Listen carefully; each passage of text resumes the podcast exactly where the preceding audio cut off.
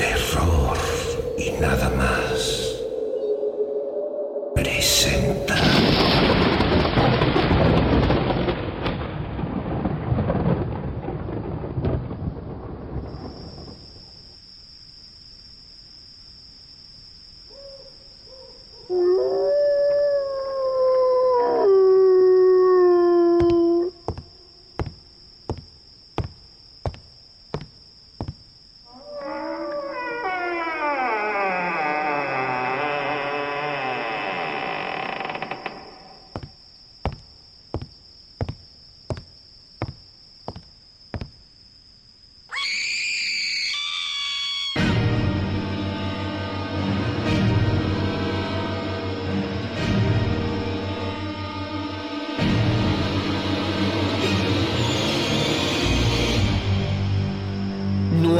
Nuestros horrores favoritos.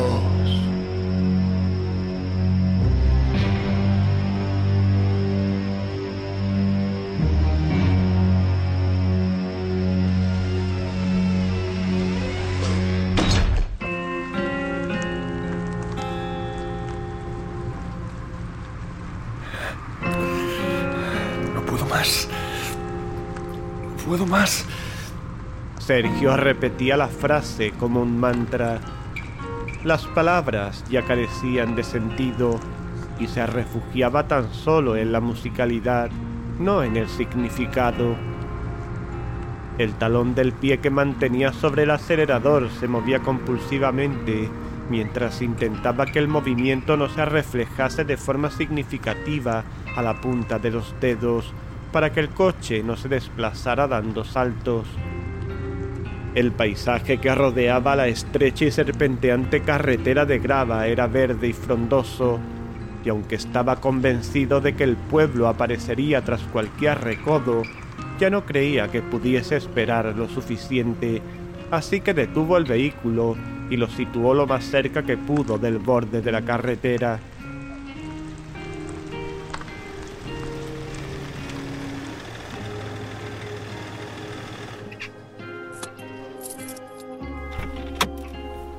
Salió al exterior y se introdujo entre la espesa vegetación tras pulsar el botón de cierre de la llave y oír el familiar doble pitido que le indicaba que las puertas estaban bloqueadas.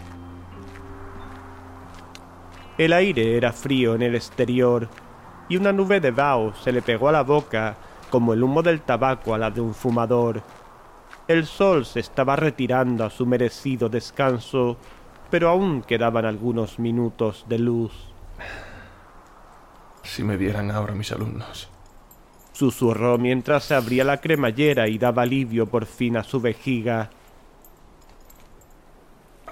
Mientras lo hacía, se dio cuenta de que de haber esperado a llegar al pueblo y encontrar un bar abierto, se lo habría hecho encima.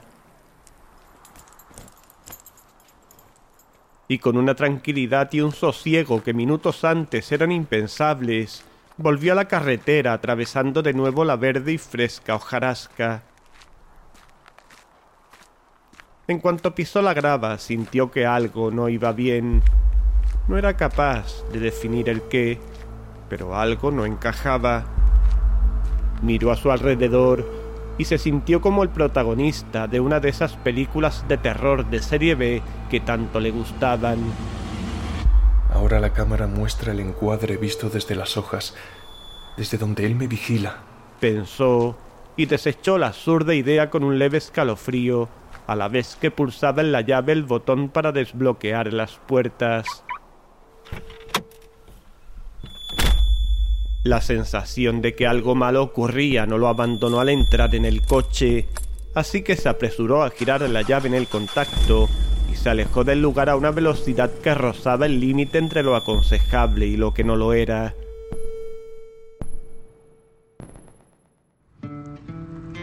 Sin la necesidad ya de parar en el pueblo, ignoró el desvío y continuó por el sendero de grava que poco a poco se fue agrandando hasta unirse a una carretera secundaria.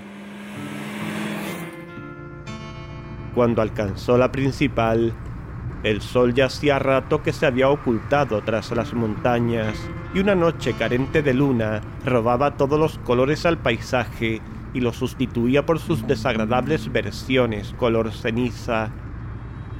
La carretera se extendía ante sus ojos, recta, inexorable, aburrida. Sintió que un leve nubarrón de sopor luchaba por instalarse entre sus ojos y sacudió la cabeza para tratar de espabilarse. El móvil, en el asiento del acompañante, marcaba que Sara había intentado ponerse en contacto con él hacía un buen rato. Ya se le ocurriría una buena historia que contarle cuando estuviese de regreso. Levantó la vista del móvil y la centró de nuevo en la línea discontinua que pasaba con una cadencia desesperante junto al coche, cuando en una milésima de segundo captó un movimiento a través del retrovisor. Algo que se había ocultado a toda prisa en el asiento de detrás. Estaba seguro.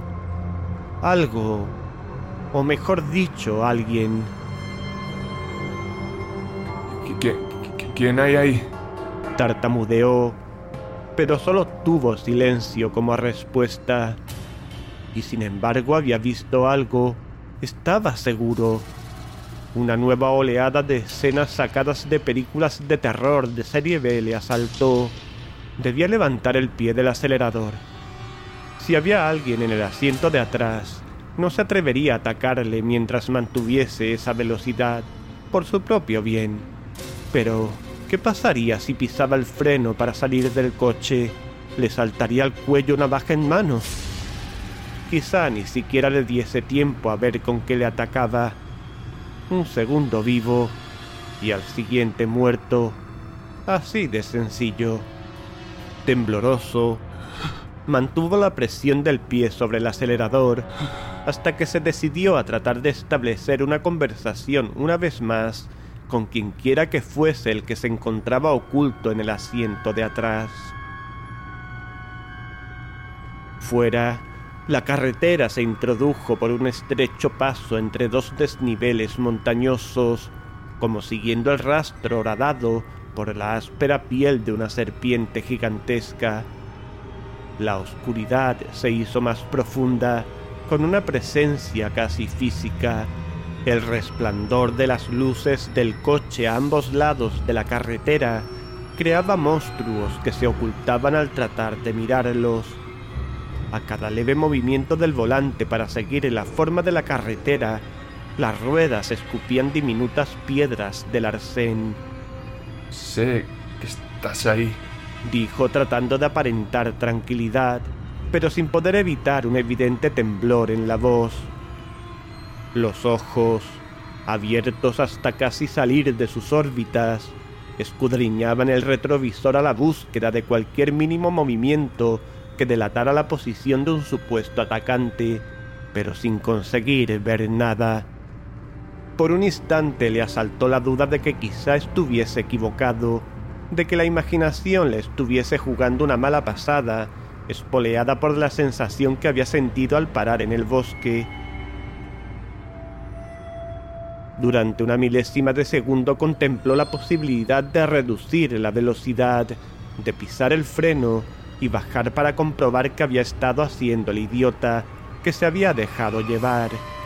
Y entonces vio la figura que estaba allí y a la vez no estaba. Semitransparente, erguida en el asiento trasero, mirando a su alma directamente a través del retrovisor. Y ahora ya no está en el coche. Ni siquiera es ahora. Sus manos no son tan grandes como en la actualidad, lo sabe porque puede verlas mientras juega con las piedras que encuentra semienterradas en la arena. Sabe que sus padres le han advertido un millar de veces que no debe ir solo a la playa, pero a pesar de ello lo ha hecho decenas de veces en el pasado y piensa seguir haciéndolo en el futuro, porque aquella playa es el sinónimo de aventura, de gemas ocultas en la tierra, de gaviotas que en realidad son dragones, y cangrejos que surgen de las entrañas mismas de la tierra para enfrentarse a él, para obligarlo a ganarse a pulso el título de héroe. Y entonces volvió, justo a tiempo de evitar que el coche se saliese de la carretera y quedase convertido en un amasijo de hierros contra el tronco de cualquiera de los árboles que crecían en la linde como setas en un bosque húmedo.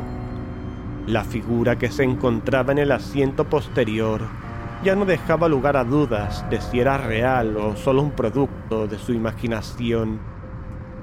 Una persona menuda, cubierta por una especie de manto rematada por una capucha que le ocultaba la cabeza y buena parte del rostro, del que solo eran visibles unos labios finos, pequeños, azulados. ¿Qué, qué, quieres? La figura no contestó, tan solo levantó levemente la cabeza. En el exterior la noche, más oscura que nunca, engullía al coche que parecía querer escapar, querer zafarse de ella sin conseguirlo. Sin embargo, la sombra que la capucha derramaba sobre el rostro del intruso era un millón de veces más impenetrable que la oscuridad que reinaba en el exterior. Y a pesar de ello, Sergio sintió como sus ojos, esos ojos que apenas se podían adivinar, se clavaban a través de sus pupilas y le robaban. Sus recuerdos no son así. Él no los recuerda así. Está seguro.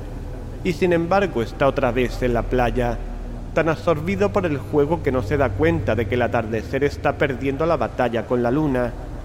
Aún clarea, pero la luz que tiñe la arena es cada vez más celeste que naranja. Sus padres ya lo habrán echado de menos. Y si es así, le espera una buena regañina. Así que coge su espada, el trozo de raíz que las olas han arrastrado hasta la orilla, y su escudo, el plato de plástico que ha desenterrado con sus propias manos, y se sacude para eliminar cuanta arena le sea posible. Pero cuando se gira para salir corriendo hacia su casa, volvió a su cuerpo porque la persona, lo que sea que estaba allí tras de él a unos pocos centímetros, se lo permitió. Salió de sus ojos, lo dejó en paz. Tenía apretado el volante con tanta fuerza que sentía los dedos entumecidos y estaba llorando. Había llorado con tanto desconsuelo que dos gruesos surcos salados le marcaban el camino desde los párpados hasta el mentón. Rogó al cielo para que el ser hubiese desaparecido, pero en su interior sabía que no era así. Veía por el rabillo del ojo su figura recortada contra el retrovisor del interior del coche, a veces traslúcida y a veces no, pero siempre inamovible. Nunca había creído en historias sobrenaturales. Se reía de la chica de la curva y del monstruo de dentro del armario, pero ya no más. Ya no lo haría más, pero con la condición de que se fuera, que desapareciese, que lo dejara en paz seguir su camino, volver a su vida con Sara y olvidarse para siempre de aquel rato, de aquellos minutos, de... De repente su corazón se aceleró hasta el punto en que resultaba complicado distinguir cada latido del siguiente. En el reloj del salpicadero brillaban en azul verdoso las diez. Las diez de la noche. Había perdido casi tres horas de su vida sin saberlo. Había conducido en un estado parecido al sonambulismo. ¿Qué le estaba haciendo su extraño e indeseado pasajero además de obligarlo a recordar cosas que ni siquiera sabía que estaban almacenadas en su cabeza. ¿Y dónde estaba? ¿Hacia dónde conducía? Las luces del coche bañaron las desgastadas indicaciones que se mantenían de pie a duras penas en el arcén, y sus ojos abrieron hasta convertirse en gruesas y blancas canicas atrapadas en sus cuencas. Y entonces... ¡Grita! grita con todas sus fuerzas, pero ya no hay nadie en la playa que pueda oírlo. El monstruo se ha asegurado de que nadie va a interrumpirlos. Se ha acercado por su espalda y cuando ha podido verlo ya es demasiado tarde. lo arroja al suelo y lo aplasta con su peso. Es inmenso y por más que lucha no puede moverse. No hay posibilidad alguna de escapar. Entonces el monstruo le hace cosas que sabe que no están bien. No está seguro de por qué, pero lo sabe. Quiere gritar, pero no puede hacerlo porque la inmensa mano del monstruo le atenaza la boca. Lo enmudece sin que pueda hacer nada por evitarlo. Siente dolor, siente miedo, siente vergüenza, pero el recuerdo más fuerte es el sentimiento de culpa por la arena que invade cada recoveco, de la que no se podrá librar jamás. Las lágrimas empañan su visión, y en ese momento se dio cuenta de a dónde lo dirigía aquel camino y suplicó a voz en grito. No, No quería ir. no, No quería ir allí de ninguna de las maneras, ay no. porque el miedo que le provocaba el sitio era superior al que le hacía sentir el ser de la capucha y los labios azulados. Fuera la carretera serpenteaba montaña arriba, ocultándose tras recodos de piedra, para surgir unos metros más arriba en un camino cada vez más empinado, como una serpiente cortada en trozos por las ruedas del tráfico en una autovía. Arriba, cada vez más arriba, donde el tráfico era más escaso y las carreteras casi perdían la condición implícita en su nombre para convertirse en simples senderos hasta llegar a la curva cerrada. Pero lo que no sabe es que no tiene sentido preocuparse, porque jamás va a volver a ver a su padre ni a su madre, jamás va a volver a jugar a los caballeros en la playa, de hecho jamás va a volver a jugar a nada en absoluto. Ahora su mundo se reduce a él, al monstruo que se esconde tras las lágrimas, unas lágrimas que le entorpecen la visión al principio, pero que finalmente se van, dejándole descubrir que el monstruo no es más que un hombre, el hombre que pisó el freno con desesperación, tratando de esquivar un final que ya no podía ser evitado. El niño se echó la capucha hacia atrás y Sergio pudo ver en el retrovisor sus ojos sin vida, su piel azulada por la falta de oxígeno, su pelo enmarañado y sucio por la arena de la playa.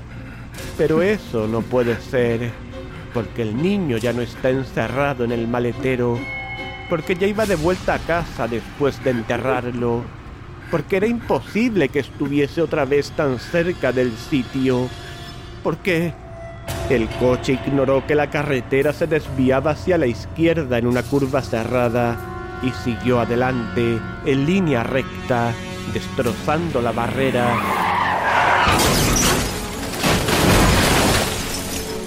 y volando unos metros en caída libre entre las copas de los árboles antes de colisionar contra el suelo. El maletero se abrió con el impacto y la pala salió despedida y se estrelló unos metros más adelante sobre la tierra removida que por efecto de la fuerte colisión había dejado al descubierto una mano pequeña, la mano de un niño. Sergio sobrevivió al accidente, pero cuando recuperó la conciencia no sentía su cuerpo. Era incapaz de realizar ningún movimiento más allá de girar levemente la cabeza. La sangre que le emanaba de la frente le nublaba la vista, pero aún así podía ver claramente que estaba en el sitio. Justo en medio del sitio, sobre las tumbas sin lápidas ni ataúdes, y los niños estaban allí, rodeando el coche, mirándolo con sus ojos vacíos sin vida, todos, desde el primero, el de años atrás, hasta el de esa misma tarde, el que acababa de enterrar hacía tan solo unas horas. Sergio gritó con toda la fuerza que le permitieron sus pulmones y el grito quedó apagado por el sonido de las sirenas de la ambulancia y la policía. Los niños se miraron y sonrieron.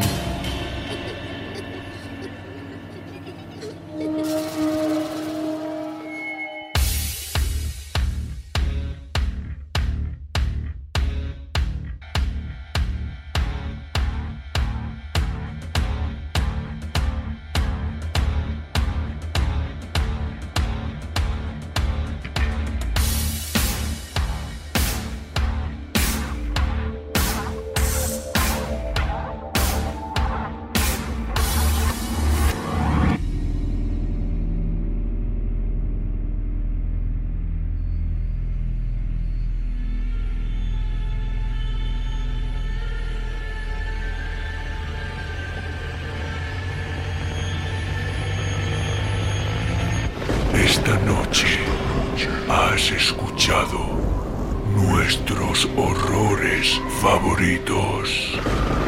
Hoy, con el relato El sitio de Juan José Díaz Tellez. Juan José Díaz Tellez. Con Antonio Reverte como narrador. Mariano Vascón como Sergio y Mario Rodríguez como niño. Montaje Mariano Vascón. ¿Quieres contarnos qué te ha parecido esta audioficción antes de morir? Déjanos ahora tu comentario en iVoox o YouTube Dirígete a nuestras redes sociales, Facebook y Twitter, para compartirla con tus amigos. Amigos. Terror y nada más. 2018.